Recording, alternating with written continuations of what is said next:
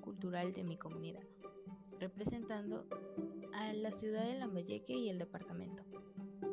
Como bien sabemos, la música del Perú es una fusión de sonidos y estilos de dibujo de los Andes, con un poco de sonidos españoles y algunas raíces africanas, la cual dio origen a inicios del siglo X, con los músicos e intérpretes limeños comenzaron a fusionar elementos musicales como el vals vienes, la jota española, las melodías prehispánicas peruanas y los ritmos afroperuanos.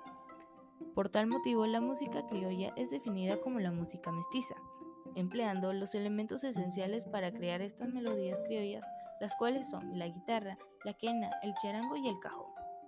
Asimismo, abarca danzas típicas o géneros como el vals peruano, la marinera, el guayno, el tonero, el festejo, entre otras. La importancia de la música criolla es que es un género musical costeño, la cual representa al todo el territorio peruano, ya que es una forma de representar la forma de vida de los ciudadanos. Asimismo, es un signo para afirmar la identidad cultural de nuestro país involucrando a cada manifestación cultural como la gastronomía, la danza, eh, la cerámica, la textilería, entre otras.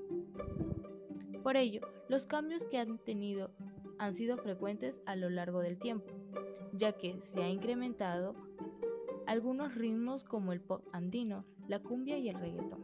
En mi opinión, la música criolla ha tenido influencia en mi comunidad a lo largo de nuestro territorio ya que ha sido adaptada de acuerdo a las manifestaciones, incluyendo cantos, a la percusión o incluso dando una nueva vista a la marinera ferreñafana, ya que incrementamos la voz, asimismo incrementamos algunos pasos y movimientos de esta danza típica, incluyendo la música criolla. Muchas gracias, maestra.